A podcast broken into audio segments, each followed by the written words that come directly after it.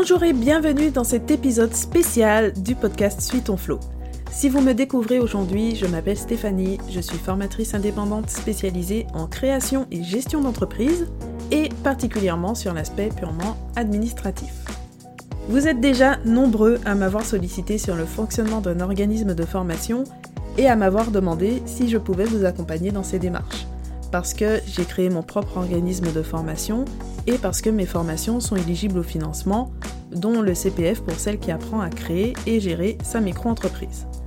J'ai refusé toutes les demandes pendant plus d'un an, mais j'ai fini par créer un programme pour répondre à vos besoins. Cet épisode est donc le premier d'une série spéciale de trois épisodes sur les organismes de formation pour vous donner déjà un certain nombre d'éléments et pour que vous compreniez la philosophie de la formation que je vous propose. Et bien sûr, vous pouvez retrouver toutes les informations sur le programme sur le site de J'aime la paperasse et avec le lien direct j'aime-la-paperasse.com slash OF, donc OF comme organisme de formation, ou vous pouvez me contacter par mail ou sur Instagram. Passons donc à l'épisode du jour, je vous souhaite une bonne écoute.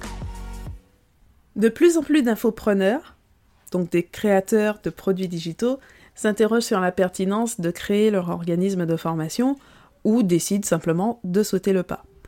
Mais de l'extérieur, il est bien difficile de s'imaginer ce que ça implique.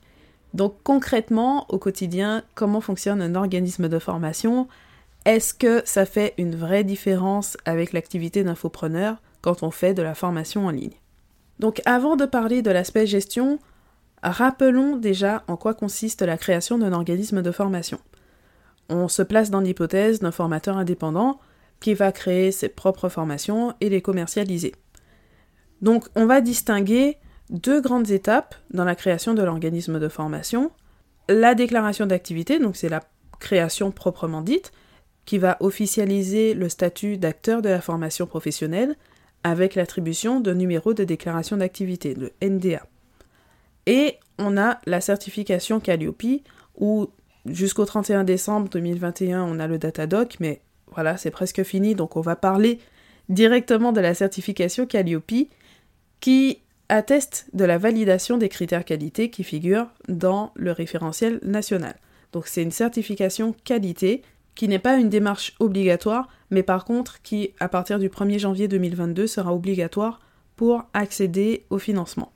Donc en résumé, ça ne fait que deux étapes, mais en pratique, il faut ajouter tout un travail de préparation pour comprendre les enjeux, la réglementation, la démarche qualité, et adapter son organisation pour respecter tout ce cadre.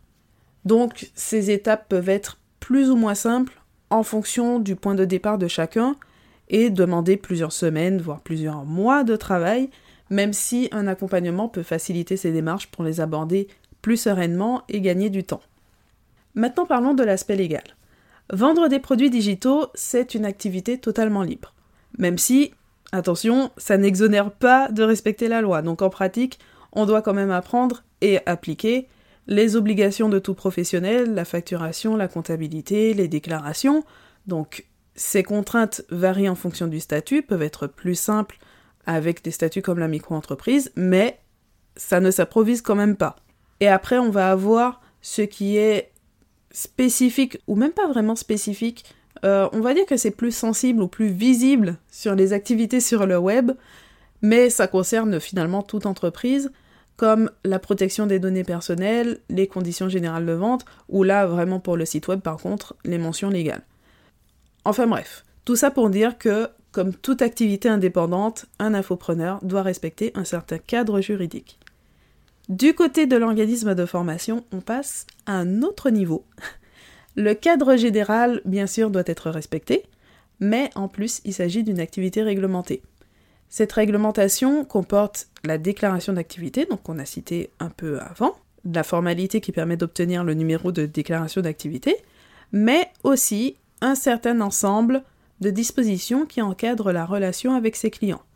Les informations à communiquer obligatoirement, l'obligation d'établir un contrat ou une convention de formation professionnelle, donc pour chaque action de formation, pour chaque vente, les obligations comptables spécifiques comme le bilan pédagogique et financier, etc.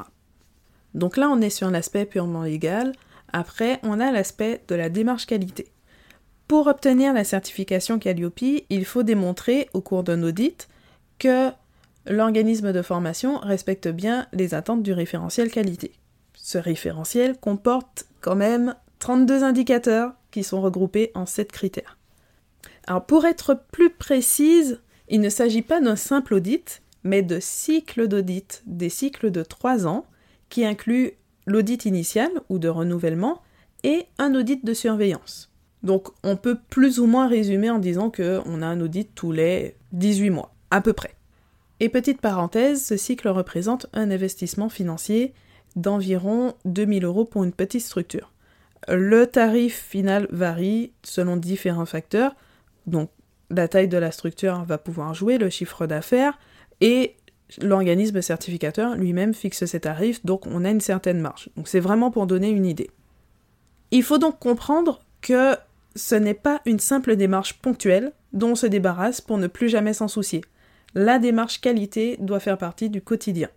Quand on établit ses processus, quand on crée une nouvelle offre, quand on adapte sa communication, ses outils, quand on réfléchit au pilotage de son entreprise, tout ça se fait en gardant en tête la réglementation d'une part, parce que respecter la loi, c'est la base, mais aussi la démarche qualité. Et le but du jeu, c'est que les processus soient assez fluides et structurés pour que ça se fasse le plus naturellement possible. Et donc une des particularités de Calliope, c'est que l'exercice ne consiste pas seulement à mettre en place des processus ou d'agir d'une certaine façon, c'est qu'il faut penser à l'audit. L'audit doit permettre de démontrer que tu respectes les indicateurs. Et pour certains points, ce n'est pas si évident. Par exemple, il sera évident pour la plupart des professionnels de réaliser une veille dans leur domaine d'activité. Ça, ça paraît assez basique comme démarche, mais quand on demande de démontrer qu'on exploite cette veille, c'est une autre paire de manches. Pareil pour d'autres indicateurs, en fait, pas mal d'indicateurs. On sait ce qu'on fait, on sait qu'on l'a fait, on a même des processus bien construits, mais il faut que l'auditeur, de son point de vue extérieur, puisse le constater. Et pour ça, rien ne vaut la mise en place d'outils de suivi. Donc c'est un pli à prendre, mais une organisation assez soignée, c'est un atout vraiment important, vraiment précieux face aux contraintes de l'activité de formateur professionnel. Donc face à un contexte réglementaire, une démarche qualité qui comporte autant d'éléments qui touchent au processus, parce que ça va être vraiment le cœur de l'activité, il vaut mieux mettre en place des outils de suivi assez rigoureux. Du coup, au premier abord, la création et la gestion qui découle d'un organisme de formation, on a l'impression que ce n'est qu'un ensemble de contraintes par rapport à l'activité d'un infopreneur, qui est beaucoup plus libre. Mais j'aime inviter à prendre un peu de recul face à ces exigences. D'abord parce que ces obligations, finalement, poussent à structurer son activité. Donc, avoir une certaine rigueur, établir des processus réfléchis, professionnaliser son activité, et tout ça, finalement, ce sont autant d'actions qui peuvent avoir un impact positif intéressant. En fonction de l'organisation que tu mets en place, tu peux te constituer de précieux outils de pilotage qui vont t'aider à développer sereinement ton entreprise en ayant une vision finalement à 360 degrés sur ton activité. Ensuite, parce que tout n'est pas nouveau. Ce qui change vraiment, c'est la manière de structurer les choses et le fait d'avoir un caractère obligatoire. Mais tu as probablement déjà mis en place certaines choses naturellement dans ton entreprise parce que c'est du bon sens ou des actions de développement classiques, le fait de se former régulièrement, de s'assurer que les offres répondent à un besoin, de recueillir l'avis des clients, de communiquer sur ses résultats à travers des témoignages par exemple, euh, etc. Donc pour tout ça, en général, on n'a pas besoin d'avoir une obligation pour mettre toutes ces choses en place. Et puis, même si le niveau de Calliope est exigeant, ça ne consiste pas à atteindre une perfection absolue. Donc oui, il faut adapter ton fonctionnement aux critères qualité, il faut être capable d'en faire la démonstration, mais sur certains indicateurs, on a quand même une marge de tolérance avec les non-conformités mineures qui ne bloquent pas la certification. Bon, c'est dans la limite de 4. Ensuite, il faut quand même mettre en place un plan pour pouvoir euh, résoudre ces non-conformités. Mais ça veut dire que ce n'est quand même pas quelque chose de bloquant au moment du passage de l'audit, et ça souligne l'importance de l'amélioration continue qui reste une notion vraiment vraiment importante dans l'organisme de formation et finalement comme dans toute entreprise. Donc au-delà de l'organisation, un point qui va être fondamental et pourtant souvent négligé, c'est la nécessité de comprendre, simplement. C'est-à-dire que il ne s'agit pas simplement d'obtenir le numéro de déclaration d'activité, d'obtenir la certification Calliope.